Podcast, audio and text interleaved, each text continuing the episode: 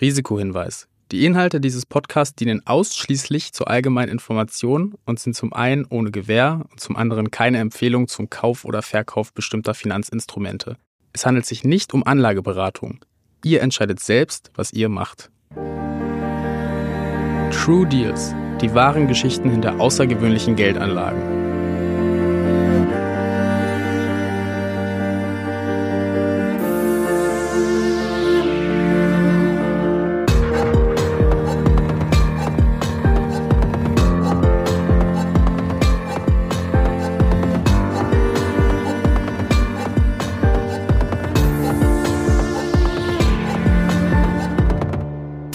Preise für Immobilien steigen und steigen. Ein Ende des Aufschwungs, schon oft prophezeit, doch offenbar noch längst nicht in Sicht. Aktuell sind die Zinsen für Kredite niedrig, die Preise für Immobilien allerdings hoch. Immobilien in der Eifel sind so begehrt wie noch nie und meistens nach wenigen Tagen schon verkauft. Die Preise für Immobilien kennen weiterhin nur eine Richtung. Wieder meldet das Statistische Bundesamt einen Rekordanstieg. Hallo liebe Zuhörer und hallo zur ersten Folge von True Deals. Schön, dass ihr heute eingeschaltet habt. Mein Name ist Christina Kleinfeld. Ich arbeite im Business Development bei Finance Forward und ich interessiere mich nicht nur beruflich, sondern natürlich auch privat für verschiedene Anlagestrategien. Und ich werde in diesem Podcast versuchen, die Fragen zu stellen, die uns alle brennend interessieren. Neben mir sitzt meine fabelhafte Co-Hostin Judith. Möchtest du ein paar Worte zu dir sagen? Ja, gerne. Erstmal danke für das Kompliment und danke, dass ich dabei sein darf. Ich bin Judith Henke, freie Journalistin und ich recherchiere zu Finanz- und Wirtschaftsthemen, oft auch investigativ. Ich freue mich mega auf das Gespräch, was wir jetzt gleich führen werden. In dieser Podcast-Reihe werden wir nämlich die spannendsten Wirtschaftsdeals der letzten Jahre für euch rekonstruieren. In jeder Folge wird es um eine andere Assetklasse gehen. Das bedeutet, ihr werdet einerseits einen spannenden Fall hören und auf der anderen Seite mehr über diese Assetklasse erfahren. Und als erstes möchten wir in dieser Folge über das Thema Immobilien sprechen und somit über die großen Immobiliendeals der Samwa-Brüder. Die Preise für Immobilien werden in Deutschland Jahr für Jahr höher. 2021 stiegen die Preise für Wohnimmobilien um unfassbare 11 Prozent im Vergleich zu den Jahren davor. Der absolute Rekord das vierte Quartal mit über 12 Prozent Preisanstieg. Trotzdem sind und bleiben Immobilien bei Privatinvestoren sehr beliebt. Mit der richtigen Strategie ist es nämlich immer noch möglich, attraktive Renditen zu erzielen, auch wenn das externe Umfeld nicht immer sicher ist. Das Wichtigste dabei bleibt, nicht aus dem Bauch entscheiden. Immobilieninvestments in Fonds oder in einzelne Immobilien selbst funktionieren nur mit klarer Strategie. Der Immobilienboom der letzten Jahre zieht auch neue Investoren an. Und auch Rocket Internet ist durch hohe Renditen und weniger Risiko auf Immobilien aufmerksam geworden und investiert. Willst du einfach mal loslegen, Judith? Ja, gerne. Die Samba-Brüder kennen sicher viele von euch, äh, weil schließlich ist Rocket Internet gerade in der Start-up-Szene regelrecht berühmt. Kurzer Hinweis. Die Avantis Group teilte mit, dass Alexander Samwa sich in seiner unternehmerischen Tätigkeit seit mehr als fünf Jahren ausschließlich auf das Geschäft der Avantis Group konzentriere. Er nicht mehr direkt oder indirekt an der Rocket Internet SE beteiligt sei und dort kein Amt oder Position bekleide. Aufgrund eines juristischen Konflikts haben wir einzelne Passagen aus dem Podcast entfernt. Aber etwas weniger bekannt sind die Immobiliendeals der Samwas. Und eins kann ich euch vorab sagen, sie sind mindestens so problematisch wie ein Unternehmen zu gründen, das Start-up-Ideen kopiert. Wieso das? Also machen wir mal so ein Gedankenspiel zusammen. Also stell dir vor, du bist Grafikdesigner und arbeitest gemeinsam mit anderen Kreativen in einem Atelier in einem Berliner Hinterhof. Also so ein perfektes Berlin-Klischee-Hipster-Leben. Und eines Tages erfährst du, dass deine Miete um 60 Prozent erhöht wird, weil ein neuer Investor das Gebäude gekauft hat und du fragst dich, hm, wie kann das sein, recherchierst ein wenig und merkst, dass deine schöne Künstleridylle zerstört wurde und zwar ausgerechnet von den Typen, die Yamba gegründet haben. Ja, richtig, das Klingeltonunternehmen mit diesem nervigen Crazy Frog. Ja, also für alle, die nicht wie wir in den 2000ern groß geworden sind, das war einer der Songs dieser Werbefigur.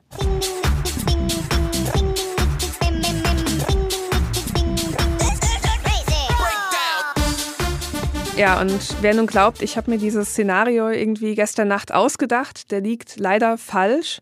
Ich habe die, gerade die Geschichte von Claudius Bartmus geschildert, die er so auch 2020 der Wirtschaftswoche erzählt hat.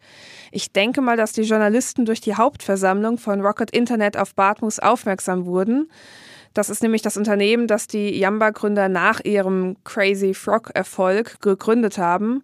Und auf dieser Hauptversammlung, also die fand im Sommer 2019 statt, wurde entschieden, dass Rocket Internet sein Geschäftsfeld erweitert und zwar auf Immobilieninvestments. Und der erste Kauf sollte eben genau dieses Haus sein, in dem Bartmus und andere Kreative wohnten und arbeiteten, also die Urbanstraße 67.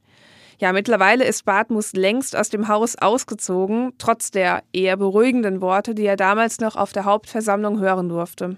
Jetzt sind Immobilien in Berlin gerade in so einer zentralen Lage ja nicht unbedingt günstig. Wie konnte Rocket Internet denn plötzlich in so großem Stil Objekte erwerben? Ja, weil Rocket Internet bei seinem Börsengang 2014 echt viel Kapital einsammeln konnte und die Gründer wirklich gut darin sind, Deals abzuschließen, die sich vor allem für einen lohnen, nämlich sie selbst. Die Gründer von Rocket Internet, das sind ja Mark Oliver und Alexander Samba. Die kommen aus Köln und die hatten Ende der 90er vor allem eine Mission, die wollten reich werden. Ja, und diese Mission war auch erfolgreich, würde ich sagen, denn Forbes schätzt ihr Vermögen jeweils auf eine Milliarde US-Dollar. Und was lange Zeit das Erfolgsrezept war, war Geschäftsmodelle, die im Ausland erfolgreich sind, zu kopieren und zu importieren. Zum Beispiel nach Deutschland, aber eben auch in andere Länder. Und schon die erste Gründung funktionierte genau nach diesem Modell. Also 1998 fiel den Brüdern auf, da haben sie in den USA gelebt, dass eBay wirklich gut bei den US-amerikanischen Kunden ankam. Und dann haben sie sich gedacht, ja, gründen wir ein Jahr später, also 1999, einfach selbst so ein deutsches eBay, das hieß Alando. Schon 1999 gründen die Brüder Samba mit Freunden das Internet-Auktionshaus Alando. Ein Klon des amerikanischen Unternehmens eBay. Nur sechs Monate später schluckt der amerikanische Originalkonzern das kopierte Unternehmen aus Deutschland. Und dessen Gründer sind auf einen Schlag 43 Millionen Dollar reicher. Hat das denn funktioniert? Denn ähm, heute benutze ich tatsächlich selber eBay, wenn ich etwas verkaufen will. Von Alando habe ich ehrlicherweise noch nichts gehört. Ja, das liegt einfach daran, dass eBay nach nur 100 Tagen Zugriff und Alando laut Manager Magazin für 50 Millionen Euro kaufte. Wer jetzt aber denkt, dass die Sambas danach dachten, ja, jetzt haben wir ein Sümmchen gemacht, jetzt können wir eine Weltreise machen und uns zurücklehnen, der liegt falsch. Die haben das Geld direkt genutzt, um ein japanisches Geschäftsmodell zu kopieren und das war eben die Geburt von Yamba. Und von diesem wunderbaren, nervigen Crazy Frog. Genau, ja, leider. Und berüchtigt war nicht nur diese singende Comicfigur, sondern vor allem das Abo-Modell, vor allem weil da viele jüngere Leute echt unbewusst viel Geld für Klingeltöne ausgegeben haben. Ob das jetzt ein besonders ethisches Geschäftsmodell ist, darüber lässt sich wahrscheinlich streiten. Fest steht aber, dass sie damit auch erfolgreich waren, oder?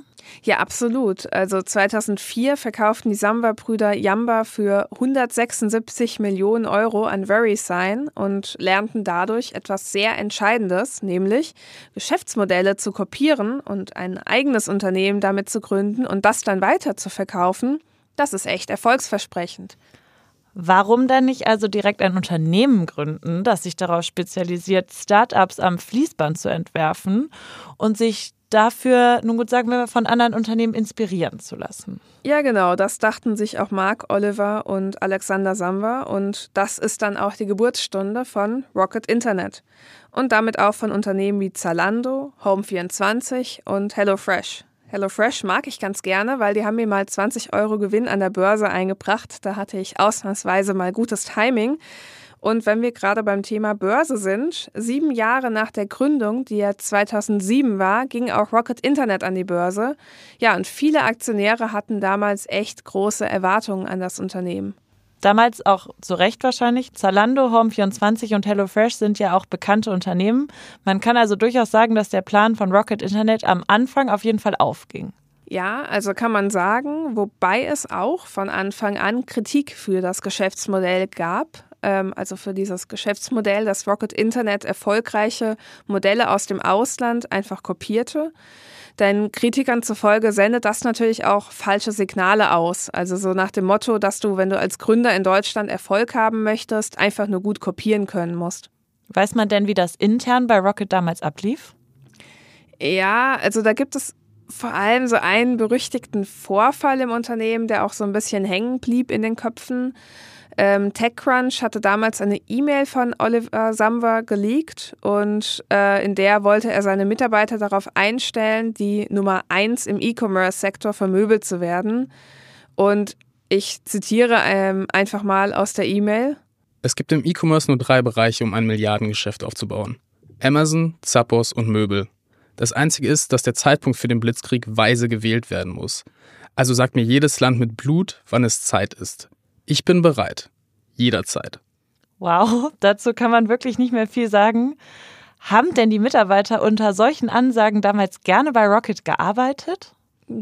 Anscheinend einige schon. Also ich habe einen spannenden Bericht sogar dazu gelesen im Online-Portal Gründerszene und da haben sie ehemalige Mitarbeiter gefragt, wie sie die Arbeit bei Rocket so wahrgenommen haben.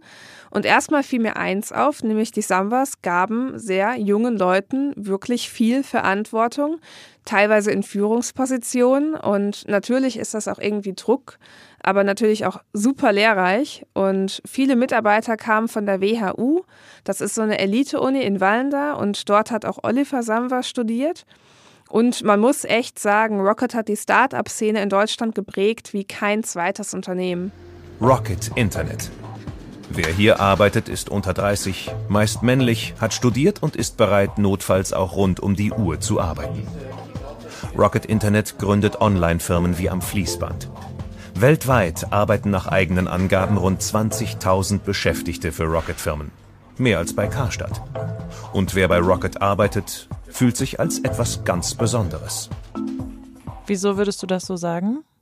Weil Rocket dadurch, dass das Unternehmen jungen Leuten viel Verantwortung gab, super viele Gründerpersönlichkeiten hervorgebracht hat. Und die haben dann nach ihrer Rocket-Zeit eigene, wirklich tolle Startups gegründet. Zum Beispiel Anna Alex, das ist die Gründerin von Outfittery und Planetly. Und die kommt auch in dem Gründerszene-Text vor? Ja, genau.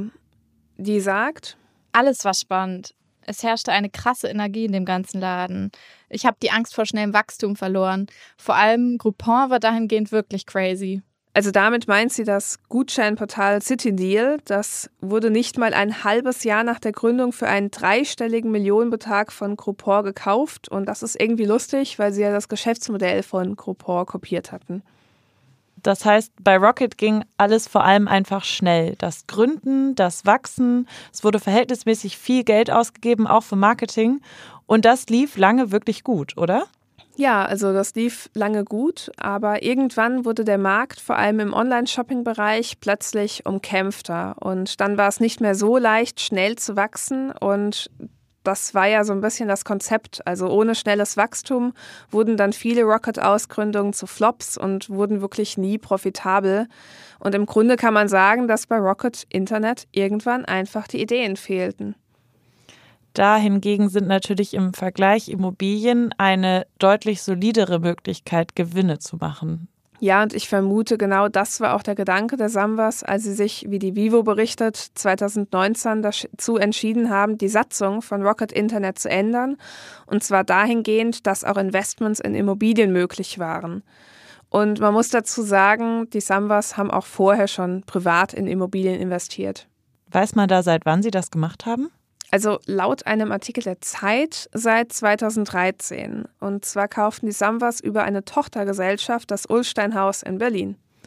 Das Ulsteinhaus ist ja wirklich bekannt. Das ist ein Baudenkmal, 77 Meter hoch und gilt auch als Wahrzeichen in Berlin-Tempelhof.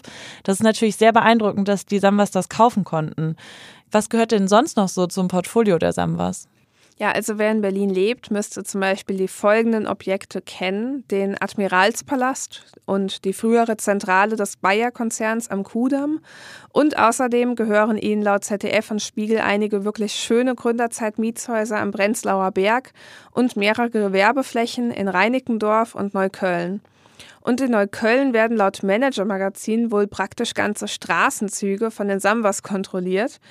Und einen großen Teil dieser ganzen Immobiliengeschäfte schließen die Samba-Brüder wohl über Tochtergesellschaften ab. Und Alexander Samba scheint die Antike zu lieben. Jedenfalls haben laut Taz viele dieser Gesellschaften Augustus im Namen. Wenn die Sambas jetzt offensichtlich die Immobiliengeschäfte hauptsächlich über Tochtergesellschaften abschließen, ist es natürlich besonders schwer nachzuvollziehen, was ihnen in Berlin jetzt eigentlich alles gehört. Also leicht ist das nicht und ich denke mal, das ist auch genau so gewollt. Aber das ZDF-Magazin Frontal 21 und der Spiegel haben sich davon nicht entmutigen lassen und 2019 trotzdem einen Versuch gewagt und Grundbuchakten ausgewertet.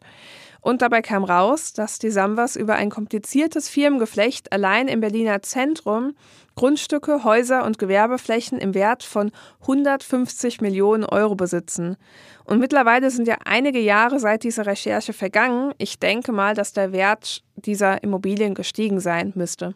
Das ist natürlich eine Hausnummer. Auch 150 Millionen sind schon eine Hausnummer. Wenn ich also durch Berlin laufe, ist die Wahrscheinlichkeit groß, dass ich an einem Gebäude vorbeikomme, das den Sambas gehört. 2019 kam ja dann durch die Hauptversammlung die Entscheidung, dass auch Rocket Internet Immobiliengeschäfte machen darf und nicht nur noch die Sambas privat. Wie ist es danach weitergegangen? Also falls du dich an den Grafikdesigner erinnerst, von dem ich am Anfang erzählt habe, ja, so ging es dann weiter. Also im Geschäftsbericht von Rocket heißt es, im zweiten Halbjahr 2019 hat der Konzern zwei gemischt genutzte Immobilien, Klammer auf, Wohnen und Gewerbe, Klammer zu, erworben, die vermietet werden. Und damit sind gemeint einmal eine Immobilie im Berliner Rudolfkiez und eben die Urbanstraße 67, aus der eben der Grafikdesigner Bartmus und auch andere Künstler laut dem Wirtschaftswochebericht ausziehen mussten, weil sich eben die Mietbedingungen so massiv verschlechtert hatten. Aber welches Interesse haben die Sambas daran, dass ihre frisch gekauften Immobilien erstmal alle ihre Mieter verlieren? Ja, die früheren Mieter brachten wohl einfach nicht genug Rendite und genau darum ging es den Sambas, hohe Gewinne aus den Immobilien herauszuschlagen. Dass ein Immobilieneigentümer jetzt nicht unbedingt aus purer Nächstenliebe vermietet, ist doch jetzt gar nicht so besonders und vielleicht auch gar nicht so schlimm. Nee, also natürlich ist es nicht schlimm. Also Vermieter haben ja auch ein Risiko und der Aufwand ist auch einfach höher, als wenn man sein Geld einfach in irgendwelche ETFs anlegt. Man bietet ja einen Service an, dass man flexibel wohnen kann und verlangt dafür eine Gebühr. Das ist alles okay. Aber es gibt eben angemessene Renditebestreben und Mieten. Und es gibt eben einen Punkt, ab dem der Wunsch nach Rendite in Gier umschlägt. Und das hat dann negative Auswirkungen auf die Gesellschaft. Und dieser Punkt ist erreicht, wenn ein Otto-Normalverbraucher sich nicht mal mehr eine Arbeitsstätte in der Innenstadt bezahlen kann, weil genau davon leben ja Großstädte wie Berlin. Das klingt jetzt erstmal ein bisschen aktivistisch. Ja, also so fühle ich mich auch gerade ein bisschen, aber ich bin mit der Meinung nicht alleine. Also auch der Bremer Wirtschaftswissenschaftler Rudolf Hickel, der hat damals im ZDF und im Spiegel die Story zu dem Samba Immobilienbesitz kommentiert und auch der sagt, Zitat, die Samba-Brüder sind dabei, mit ihrem Geschäftsmodell das Gesicht Berlins zu verändern. Die innovativen Kräfte, die Kreativen, die gehen verloren. Oder auch der einfache Mieter, der Handwerksbetrieb von nebenan. Und auch der Regensburger Volkswirt Tobias Just äußerte sich skeptisch im ZDF und sagt, wenn IT-Unternehmen nicht mehr in ihr Kerngeschäft, sondern in Immobilien investierten, dann ist das ein Warnzeichen sowohl für die Unternehmen als auch für den Immobilienmarkt. Und die Folge sei eine beschleunigende Preisdynamik. Da gibt es aber bestimmt Möglichkeiten, etwas dagegen zu unternehmen.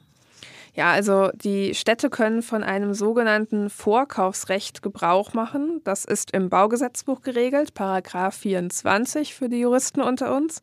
Und die Stadt oder Gemeinde kann in bestimmten Fällen ein Grundstück oder Objekt kaufen. Und da ist es auch ganz egal, ob anderweitig schon ein Kaufvertrag vorliegt. Also in der Regel zahlt dann die Stadt denselben Kaufpreis an den Eigentümer, den er eigentlich mit dem anderen Käufer vereinbart hat.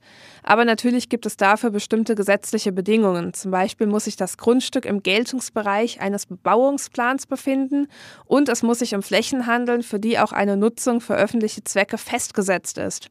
Und im Baugesetz steht auch, das Vorkaufsrecht darf nur ausgeübt werden, wenn das Wohl der Allgemeinheit dies rechtfertigt. Dem Wohl der Allgemeinheit kann insbesondere die Deckung eines Wohnbedarfs in der Gemeinde dienen. Wenn wir jetzt diese Bedingungen gerade gehört haben, klingt das schon so, als hätte Berlin das bei der Urbanstraße 67 zumindest mal probieren können. Ja, hat Berlin auch probiert, ist aber gescheitert. Rocket Internet hat sich einfach durchgesetzt. Und ein weiteres Problem ist auch oft, dass die Mieter und die Verwaltung viel zu spät merken, dass eine Samba-Firma hinter den Käufen steckt. Wie kann das denn sein?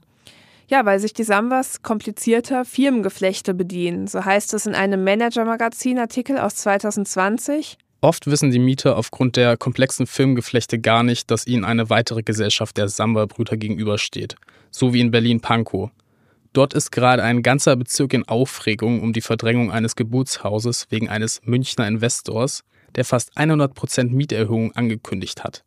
Eine Gesellschaft von Mark Samba. Das ist natürlich schon verrückt. Ja, und leider auch legal.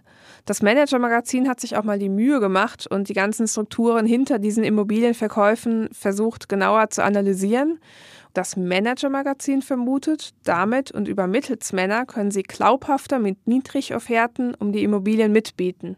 Das ist natürlich einfallsreich. Das bedeutet ja, dass sie günstigere Deals abschließen können, weil niemand merkt, dass in Wirklichkeit ein Branchenriese Kaufinteresse hat. Ja, und vor allem ist es nicht der einzige Trick, den die auf Lager haben. Laut Manager-Magazin würden sich die Sambas offenbar auch in Erbengemeinschaften einkaufen, um zum Teil über die Erzwingung von Teilungsversteigerungen Zugriff auf attraktive Immobilien zu bekommen. Was genau können wir uns denn unter Teilungsversteigerungen vorstellen? Also das ist so ein Familienstreit-Ding. Also nehmen wir an, äh, dass eine Familie, der Vater stirbt und die Geschwister, die konnten sich irgendwie noch nie so gut leiden. Und der Vater war leider so ein bisschen verpeilt und hat nicht festgelegt, was mit seinem Häuschen passiert. Also wer zum Beispiel darin wohnt und wer ausgezahlt wird, wer vielleicht gar nichts kriegt. Und die zerstrittenen Geschwister können sich nicht einigen, was mit dem Haus passiert. Und das verfällt so vor sich hin und ja, wird immer hässlicher von außen. Und irgendwann hat einer der Erben genug und der will die Immobilie dann öffentlich versteigern lassen.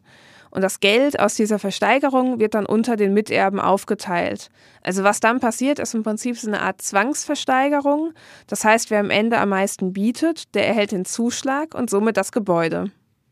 Okay, verstanden. Und dann ist es wahrscheinlich lukrativer, ein so kompliziertes Vorgehen zu erzwingen, als mit dem Eigentümer ganz normal über den Kaufpreis zu verhandeln. Ja, anscheinend. Die Sambas haben sich offensichtlich wirklich Mühe gegeben, günstig und unerkannt an Immobilien zu kommen. Ja, das ist wirklich kurios. Und es gibt auch eine Website namens Digital Kompakt und die hat versucht, so eine Analyse des Unternehmensgeflechts der Sambas vorzunehmen, mit dem sie eben in Immobilien investiert haben. Und das für unsere Hörer jetzt sinnvoll zu erklären, ist echt so eine Mission impossible. Also die Sambas haben sich deutlich globaler ausgerichtet. Zum einen sollte die Rocket Immobiliengesellschaft Global Realty Capital, GRC, wohl Dokumenten zufolge in Berlin, LA, New York und Madrid aufgebaut werden. Und die Sambas haben einem Bericht eines US-amerikanischen Mediums zufolge auch 50 Prozent Anteile an einer US-Gesellschaft für Immobilienfonds und auch in London soll der jüngste Samba-Bruder Alexander aktiv sein. Es steht also definitiv fest, die Sambas meinen es ernst damit, im Immobiliensektor eine feste Größe zu sein. Und sie investieren auch in erneuerbare Energien kräftig. Das lässt jetzt die Vermutung offen, dass das frühere Kerngeschäft der Sambas, nämlich Rocket Internet und Startups am Fließband zu produzieren, vielleicht gar nicht mehr so gut läuft. Ja, also mit der Vermutung hast du wahrscheinlich völlig recht. Als Rocket Internet 2014 an die Börse ging, lag der Ausgabekurs bei 42,50 Euro. Und dieser Wert hat sich mittlerweile halbiert. Und 2020 haben die Samwas das Unternehmen auch von der Börse genommen. Aber an der Börse in Hamburg kann ich doch immer noch mit Rocket-Aktien handeln. Das stimmt, ähm, weil Rocket ist ja auch weiterhin als europäische Aktiengesellschaft registriert, aber in der Regel als Kleinanleger sind so kleine Privatbörsen jetzt nicht deine erste Wahl, die sind noch weniger reguliert und deshalb hatte Rocket auch den Anlegern vor dem Delisting ein Rückkaufangebot gemacht für 18,57 Euro. Das dürfte jetzt die Aktionäre der ersten Stunde nicht unbedingt gefreut haben. Die haben ja immerhin mehr als 40 Euro damals investiert. Ja, die waren auch sauer und es gab und gibt auch Klagen deswegen. Waren die denn erfolgreich? Also immerhin einen kleinen Sieg haben die Kleinanleger errungen. Die haben sich auf eine Dividende geeinigt, äh, beziehungsweise die haben sie sich erstritten. Die liegt bei 4 Cent pro Aktie. Naja. Und derzeit hat Rocket Internet auch widerrechtlichen Ärger, denn das New Yorker Beteiligungshaus 683 Capital Partners soll nach dem Fachmagazin Juve gegen die Abfindung beim Delisting klagen und zwar auf 98 Millionen Euro Schadensersatz. Und die Argumentation ist, dass das Pflichtangebot von 18,57 Euro pro Aktie zu niedrig gewesen sei und der wahre Wert irgendwo bei 34 Euro liege. Das ist jetzt aber nicht der einzige institutionelle Investor, mit dem die Sambas Ärger haben, oder? Der Hedgefonds Elliott von Paul Singer hatte auch in der Vergangenheit schon einmal geklagt. Elliott hielt rund ein Fünftel der Anteile am Unternehmen und hat es geschafft, mit dieser Strategie für sich einen höheren Preis herauszuschlagen. Ende 2021 einigte sich Rocket mit Elliott auf einen Rückkauf der verbleibenden Aktien zu je 35 Euro je Aktie. Ja, ich würde mal sagen, läuft nicht so, wie sich die Sambas vorgestellt haben. Das ist ungewöhnlich, weil eigentlich sind sie immer ja bei Deals der Gewinner und zwar der einzige, wie ihre Feinde oft sagen. Und mittlerweile ist Rocket Internet auch nicht mehr so dieses Fließbandentwicklungsunternehmen von Startups, sondern eher so ein Investmentunternehmen. Und auch hier kriselt es. Es gab wohl bei den Tochter-Venture-Gesellschaften einige Entlassungen. Naja, immerhin können die Sambas sich ja weiterhin über ihre Immobilien freuen. Genau. Und was lernen wir jetzt aus der ganzen Sache? Ja, also wir lernen viel darüber, was der Unterschied zwischen einem funktionierenden und einem nicht funktionierenden Markt ist. Also, dass jemand eine Immobilie kauft und sie so ein bisschen renoviert und schöner macht und dann die Miete anhebt, ich meine, das ist legitim. Also der Unternehmer trägt ja ein Risiko und zugleich sorgen solche Deals ja auch dafür, dass ein Viertel nicht irgendwie verwahrlost und verfällt. Aber ähm, wenn wir uns an dieses Beispiel mit dem Grafikdesigner erinnern, der plötzlich 60 Prozent mehr Miete zahlen sollte, so sollte es eben nicht laufen. Vor allem wurde ja sein Atelier nicht irgendwie renoviert. Dann ist es ehrlich gesagt auch einfach Mietwucher und meines Erachtens eine Schande, dass sowas in Deutschland möglich ist. Und wenn das jetzt zu viele Immobilienunternehmen auf diese Art machen und diese Masche durchziehen, dann steigen die Preise viel zu stark an und finden auch irgendwann keine Nachfrage mehr. Also zumindest keine Mieter, die irgendwie normale Verbraucher sind. Ärzte, Handwerker, Einzelhändler, die ziehen dann irgendwann weg. Und genau davon lebt ja im Prinzip eine Stadt. Also wenn da überall irgendwelche leeren, schicken Coworking Spaces stehen, dann bringt das halt auch niemandem was. Nachdem wir im ersten Teil dieser Episode auf die Geschichte der Samba-Brüder und ihre spannenden Investitionen eingegangen sind, widmen wir uns im zweiten Teil einer tieferen Analyse von Immobilieninvestments. Wieso Investments in Immobilien nach wie vor so beliebt sind und was Anleger beachten sollten. Und dafür spreche ich jetzt mit Elena Reuter. Sie verantwortet als Head of Real Estate den Immobilienbereich bei Finvia. Hallo Elena, schön, dass wir jetzt sprechen können. Hallo Christina. Ich ähm, habe mir mal ein paar Fragen überlegt und die würde ich jetzt einfach mal rausfeuern und hoffe, dass du da ein bisschen tiefer reingehen kannst, als das jetzt Judith und ich gemacht haben. Ähm, ja, wir kennen ja alle als Privatinvestoren vielleicht die Prozesse, die so ablaufen, wenn man sich mit Immobilienkäufen beschäftigt. Das sieht ja bei größerem Budget ganz anders aus. Kannst du vielleicht ein bisschen erklären, was es da für unterschiedliche Ansätze gibt? Sehr gerne.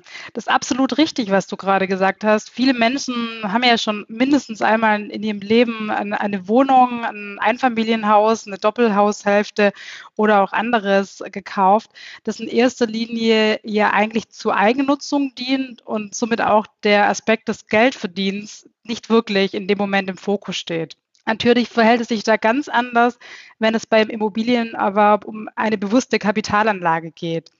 Hier steht man nämlich zunächst einmal wirklich vor der Frage, ob man über Direktimmobilien investieren will oder vielleicht auch mit Hilfe von Immobilienfonds, also den indirekten Weg einschlagen.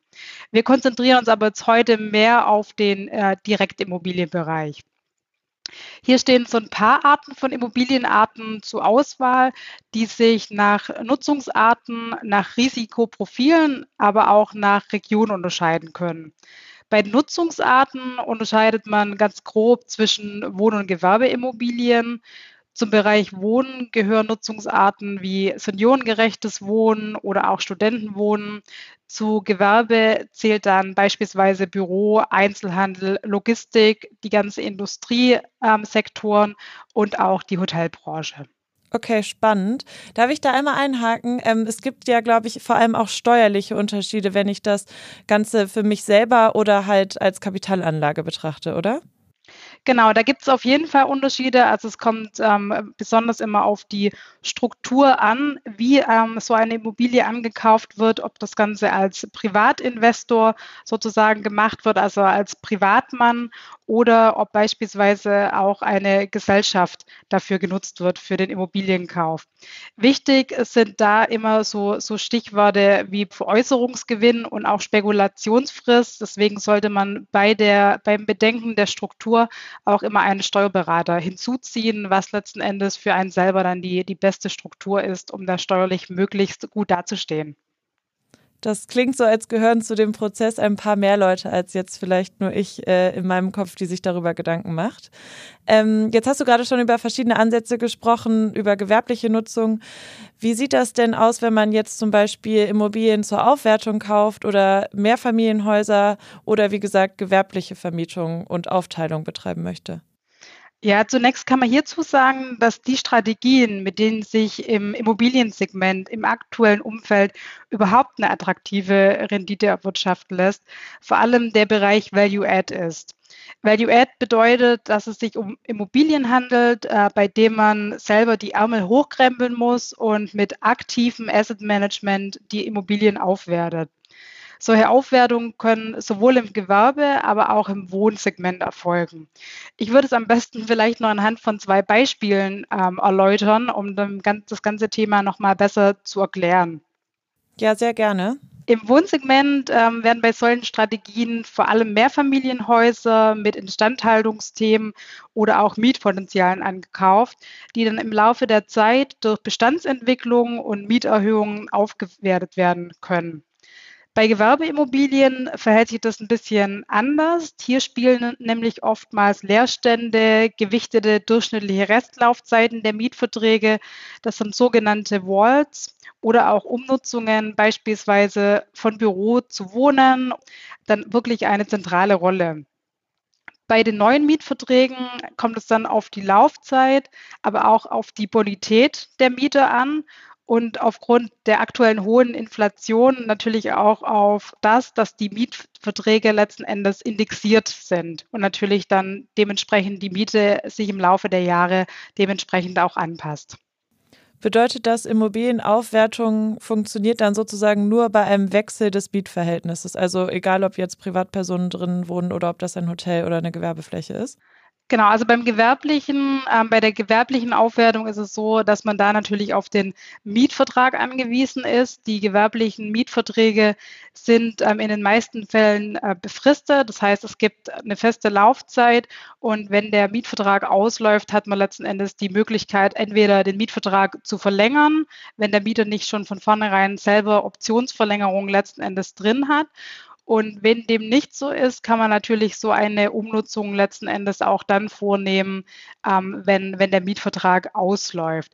Es gibt aber auch viele Gewerbeimmobilien, die stehen vor Problemen. Beispielsweise im Einzelhandel war das sehr, sehr oft der Fall während der Corona-Krise oder auch durch das Thema Onlinehandel, dass von vornherein es strukturelle Leerstände im Gebäude gibt. Und dann sind beispielsweise solche Umnutzungen auch denkbar. Es gibt zum Beispiel Objekte, da waren waren früher Karstadt Kaufhof sozusagen drin und die wurden jetzt umgenutzt als Hotelimmobilien. Also da wurde jetzt wirklich ein Hotelsegment reingemacht. Diese Möglichkeiten sind auch mit Umnutzungen gemeint. Bei den privaten, also bei den Mietshäusern, ist es so, dass diese Mietverträge natürlich unbefristet sind und dementsprechend ähm, hat man ähm, ja von, der, von den rechtlichen Themen eben nur verschiedene Mieterhöhungsmöglichkeiten. Da gibt es je nach Standort unterschiedliche Ansätze. Oftmals ist es aber so, dass man nur alle drei Jahre die Miete um 15 Prozent anheben kann bis zur ortsüblichen Vergleichsmiete und das dauert dann natürlich auch seine Zeit und man muss Geduld mitbringen. Deswegen ähm, streben viele von den Playern am Markt auch das Thema Aufteilung sozusagen an. Und ähm, dieses Thema würde ich jetzt auch noch mal kurz erläutern, um was es sich dabei handelt beim Thema Aufteilung. Also bei einer Aufteilung ist es so, dass ähm, es werden Mehrfamilienhäuser gekauft, die sich aufgrund ihres Standortes, der Grundrisse und auch der Wohnungsgrößen als Eigentumswohnungen eignen würden. Ziel ist es hier, ähm, dass man eine Teilungserklärung und separate Grundbuchblätter für die einzelnen Wohnungen erhält, sodass diese dann als Eigentumswohnungen einzeln veräußert werden können. Dazu benötigt man allerdings erstmal eine behördliche Genehmigung. Ähm, und diese Art von Umwandlung, also wirklich von Mietwohnung in Eigentum, wird von den Städten und Kommunen aktuell zunehmend erschwert weil wir natürlich eine anhaltend hohe Nachfrage nach bezahlbaren Mietwohnungen im Markt sehen und die dadurch natürlich ähm, weiter beschränkt werden. Okay, das klingt auf jeden Fall nach vielen Faktoren, die berücksichtigt werden müssen, wenn man sich für einen der Wege entscheiden wollen würde. Das stimmt, das ist richtig. Okay, wollen wir dann jetzt noch mal ein bisschen darauf eingehen, welche Risiken bei den verschiedenen Strategien auftreten? Ja, sehr gerne, sehr gerne. Ganz entscheidend ist hier immer ähm, die Ankaufs-Due Diligence. Viele Käufe kaufen ja immer rein nach dem Bauchgefühl und vernachlässigen beim Ankauf ähm, insbesondere die technische, kaufmännische und auch rechtliche Überprüfung der Immobilie, die sogenannte Due Diligence. Diese Überprüfungen sind jedoch absolut wichtig und auch empfehlenswert, um böse Überraschungen nach dem Ankauf dann letzten Endes auch zu vermeiden.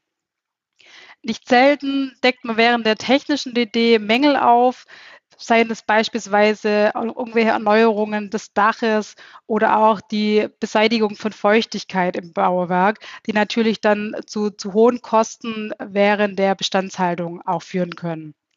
Oftmals unterscheidet sich beispielsweise auch die Baugenehmigung von der tatsächlichen Vorortsituation. Ein typisches Beispiel hierfür ist, dass ein Dachboden ähm, vermietet ist, aber gar nicht als Wohnfläche genehmigt ist, was natürlich ähm, auch nicht besonders von Vorteil ist in der Situation. Sobald bauliche Maßnahmen durchzuführen sind, ist man dann äh, gleichzeitig auch noch Zeit-, Genehmigungs- und Kostenrisiken ausgesetzt. Und ähm, ihr könnt euch vorstellen, gerade im aktuellen Umfeld hört man vermehrt von Projekten, die bezüglich der Zeit und, und auch der Kosten extrem aus dem Ruder laufen. Wie kann das denn passieren, dass zum Beispiel beim Kauf nicht bekannt ist, dass der Dachboden genutzt wird als Wohnraum, das aber nirgendwo verzeichnet ist? Es ist einfach der Fall, dass, dass viele ähm, einfach gar nicht in die Unterlagen der Baugenehmigung, der Unterlagen, die da sind, der Pläne reinschauen. Das heißt, es wurden wirklich damals Themen gar nicht genehmigt, die die letzten Jahre so genutzt werden. Und es gibt viele, die stören sich nicht daran, aber man muss sich mal vorstellen, jetzt kommt es vielleicht zu einem, zu einem Brand ähm, im Dachgeschoss und es würde dann rauskommen, dass ähm, die Wohnfläche überhaupt nicht genehmigt ist. Dann hat man natürlich da ein Riesenthema Thema, beim Thema äh, Versicherung, wer übernimmt überhaupt den Schaden. Deswegen sollte wirklich nur das äh, auch als das vermietet werden, wie es auch wirklich genehmigt ist. Okay, aber andersherum könnte man dann im Nachhinein solche Genehmigungen wahrscheinlich auch noch einholen, beziehungsweise das dann umschreiben lassen, oder? Genau, man kann solche Mängel immer heilen. Also entweder, dass man wirklich dann, dann auf die Baubehörden zugeht und auch versucht, dieses Thema zu heilen. Aber es spielen da wieder wichtige Themen einher, gerade das Thema Brandschutz, weil wenn so ein Dachboden als Wohnfläche genutzt werden soll, dann hat man auch verschiedene brandschutztechnische ähm, Themen, die man da eben erbringen muss. Also zum Beispiel ähm, zweiter Rettungsweg oder dass man verschiedene ähm, Brandschutztüren letzten Endes dann auch hat. Das heißt, es ist nicht so einfach, dass man einfach den Dachboden mal kurz ausbaut, sondern man benötigt da wirklich dafür eine Genehmigung, ähm, weil da verschiedene Themen damit einhergehen mit dem Thema. Spannend, ist auf jeden Fall mit zu bedenken. Ja, ich, ähm, es gibt noch, noch ein paar Risiken, die mit allen drei Strategien sozusagen ein, einhergehen. Und zwar reden wir immer von Strategien, ich habe es vorher gesagt, äh, wo wir sozusagen selber aktiv Asset Management tätig werden müssen. Und da ist es natürlich wichtig, dass man auch ein zuverlässiges Netzwerk an verfügbaren Handwerkern hat. Weil es bringt nichts, wenn man letzten Endes ein Objekt sozusagen komplett umwandeln muss, aber an dem Standort keine verfügbaren, zuverlässigen Handwerker hat, die auch in der Zeit, wo das Ganze geplant ist, diese Maßnahmen dann letzten Endes auch, auch durchführt. Ähm, es bietet sich da auch immer an, dass man sozusagen Vergleichsangebote einholt, weil gerade im aktuellen Umfeld die Nachfrage nach Handwerkern ist sehr, sehr groß. Also es gibt so ein bisschen eine Monopolstellung und da könnten die Handwerker natürlich gerade auch ähm, Preise aufrufen. Deswegen lohnt hier auch immer ein, ein Vergleich. Ich glaube, da können wir auch als Privatpersonen alle ein Lied von singen, dass äh, gute Handwerker schwer zu finden sind. Genau, schwer zu finden und dann wirklich auch schwer zu halten, weil wenn man einmal ein Projekt abgeschlossen hat, dann ähm, ist es ja auch wichtig, dann immer wieder Folgeprojekte zu haben, damit ähm, äh, der Handwerker dann nicht im Stich lässt. Genau. Ja, und weitere Risiken lauern dann natürlich auch noch bei der Vermietung, also beim Exit, wenn man ein Objekt dann auch wieder verkaufen will oder auch bei der Finanzierung von solchen Projekten. Das, glaube ich, ist eine absolut perfekte Überleitung. Kannst du vielleicht noch mal ein bisschen darauf eingehen, wie man das alles überhaupt finanzieren kann? Sehr gerne. Im Moment ist sehr, sehr viel Liquidität am Markt, sodass der Faktor Kaufpreis rein aus Eigenkapital zu bedienen kein echter Wettbewerbsvorteil mehr ist. Allerdings sieht die e Eigenkapitalrendite natürlich mit höherem Fremdkapitalanteil deutlich hübscher aus, sodass Fremdkapital von 70, 80 Prozent im aktuellen Umfeld üblich sind. Durch den aktuellen Zinsanstieg und auch die höheren Eigenkapitalforderungen der Banken, wenn sich viele Marktteilnehmer neben dem klassischen Senior-Darlehen das üblicherweise grundbuchbesichert ist, auch an andere Kapitalgeber, welche auf zusätzliche Sicherheiten verzichten und durch höhere Zinsen und kürzere Laufzeiten so die Lücke zwischen Eigenkapital und Fremdkapital dann schließen. Auch sogenannte Bridge-Finanzierungen, also Überbrückungsfinanzierungen, ähm, die sozusagen nach dem, nach dem Ankauf und vor der Sicherung des Senior-Darlehens diese Überbrückung füllen sollen, sind in dem Umfeld nicht unüblich. Wie komme ich denn an solche Mittelsmänner? Also würde das zum Beispiel von euch vermittelt werden oder muss ich mich da selber drum kümmern? Genau, also wir kümmern uns ähm, bei, beim Immobilienankauf auch um die Themen äh, Finanzierung. Wir haben dort verschiedene Finanzierungsvermittler, aber auch verschiedene Banken aus dem Netzwerk, ähm, über die wir Finanzierungen anfragen. Und äh, wir stellen unseren Kunden immer einen Finanzierungsvergleich zur Verfügung. Vielleicht wichtig noch an der Stelle, dass wir hier ähm, keine Kickback-Fees, Vermittlungsprovisionen oder ähnliches bekommen, sondern dass das Ganze wirklich, wenn dann in verbesserten Konditionen an die Kunden weitergegeben wird und der Kunde selber entscheiden können, mit wem er die Finanzierung letzten Endes angehen möchte. Okay, cool. Und mit was für Renditen kann man dann in dem Zusammenhang so rechnen? Ja, je nach Strategie sind mit einem hohen Fremdkapitalhebel durchaus zweistellige Eigenkapitalrenditen möglich. Entscheidend ist, ist, dabei allerdings, ob man einen Exit erzielt, also das Objekt dann wirklich veräußert und hier sind natürlich auch, wie vorher schon angesprochen, steuerliche Themen hinzuzuziehen. Ähm, sind wir wieder bei den, bei, bei den Stichwörtern Veräußerungsgewinn und Spekulationsfrist, weil wenn man Objekte in bestimmten Strukturen ähm, in einer kürzeren Zeit wie zehn Jahren verkauft, dann ist es so, dass dann letzten Endes eine Spekulation vorgeworfen werden kann und ähm, der Gewinn, der erzielt wird, dann versteuert werden muss. Das heißt, ich lege am besten am Anfang schon fest, ob ich sozusagen kaufe für den Exit oder ob ich kaufe, um zu halten und langfristig einfach mein Geld in Immobilien zu haben, oder? Genau, am besten empfiehlt es sich wirklich schon von Beginn an, seine Immobilienstrategie für die spezifische Immobilien wirklich im Kopf zu haben, weil gerade die steuerlichen Themen da wirklich sehr entscheidend sind, auch für den Erfolg der Immobilie.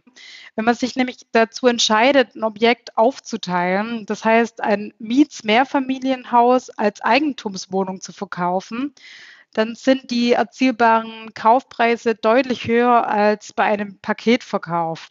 Mhm. Jetzt hatte ich ja vorher schon mit Judith über den Case der Samwas gesprochen und da sind wir häufig darauf gekommen, dass viele Mieter unzufrieden waren mit dem Mietverhältnis, wie es sich entwickelt hatte, nachdem die Samwas Eigentümer der Immobilie geworden waren. Ist das sozusagen der einzige Weg, rentabel zu sein, wenn man am Ende des Tages auf Kosten der Mieter handeln muss? Ja, das ist eine, eine schwierige Frage. Also zunächst einmal muss man sagen, dass die Strategie, Wohnimmobilien mit Mietsteigerungspotenzial anzukaufen, natürlich auch voraussetzt, diese Mietsteigerung dann irgendwann auch durchzuführen und das Potenzial tatsächlich zu heben. Ähm, es gibt natürlich auch Player, die drastisch all das durchsetzen, was rechtlich möglich ist, ohne Rücksicht auf Verluste. Und dies, dies, bedeutet nun mal auch, dass es Mieter gibt, die ihre erhöhte Miete nicht mehr bezahlen können und dann wirklich ausziehen müssen. Gerade aktuell kommt es hier auf ein ausgewogenes Verhältnis zwischen der Kapitalanlage und auch dem sozialen Verhalten des Investorens an. Könntest du sagen, was da gerade so die größten Player sind? Ja, die größten Player am Markt sind ähm, die Asset- und Investment Manager, die für ihre geschlossenen, offenen, aber auch Spezialfonds Immobilien ankaufen. Aber auch Immobilien-AGs oder sogenannte REITs und institutionelle Anleger wie Versorgungswerke und Stiftungen sind ähm, heutzutage sehr starke Käufergruppen. Alle übrigen Investoren wie Family Office und private Investoren machen nur einen kleinen Anteil aus. Okay, und wenn wir jetzt dann sozusagen über diese Strategien der Großen gesprochen haben, gibt es eine Möglichkeit, das ins Kleine hinein zu kopieren und das vielleicht auch mit weniger Budget so umsetzen zu können? Ja, klar. Also man kann theoretisch mit einer Eigentumswohnung beginnen.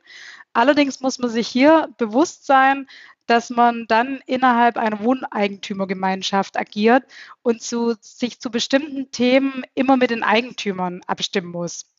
Deshalb bietet sich eigentlich erst ab einem 100% Erwerb an, das heißt einem ganzen Mehrfamilienhaus, das erworben wird, oder auch einer ganzen sozusagen Gewerbeimmobilie. Wobei man dazu sagen muss, dass gewerbliche Immobilien vom Volumen her meist zu groß sind für kleinere Investoren. Okay, also klein anfangen und sich dann hocharbeiten. Genau, das ist definitiv eine Strategie. Perfekt. Dann vielen, vielen Dank für die Beantwortung der Fragen. Ich glaube, wir haben jetzt alle auch noch mal deutlich mehr über die erste Klasse Immobilien erfahren. Ähm, ich persönlich würde mich jetzt definitiv noch mal mit dem Thema Kauf von Immobilien beschäftigen. Und dann kann ich vielleicht nach der Eigentumswohnung dann das ganze Mehrfamilienhaus kaufen. Danke dir, Christina. Danke. Tschüss. Tschüss. So, kurzer Recap. Was nehmen wir heute mit? Erstens, Immobilien waren und bleiben eine solide Assetklasse, wenn es darum geht, langfristig Geld anzulegen. Zweitens, um Konflikte mit Miteigentümern zu vermeiden, lohnt sich auch häufig ein Investment in Einzelimmobilien. Drittens, hohe Renditen basieren oft auf Immobilienaufwertungen. Viertens, niemals beim Kauf auf die Ankaufs-Due Diligence verzichten. Und fünftens, Achtet bei der Finanzierung vor allem auf die Renditen und auf den steuerlichen Rahmen. Schön, dass ihr heute bei der ersten Folge dabei wart. Wir hören uns in zwei Wochen. Bis zum nächsten Mal.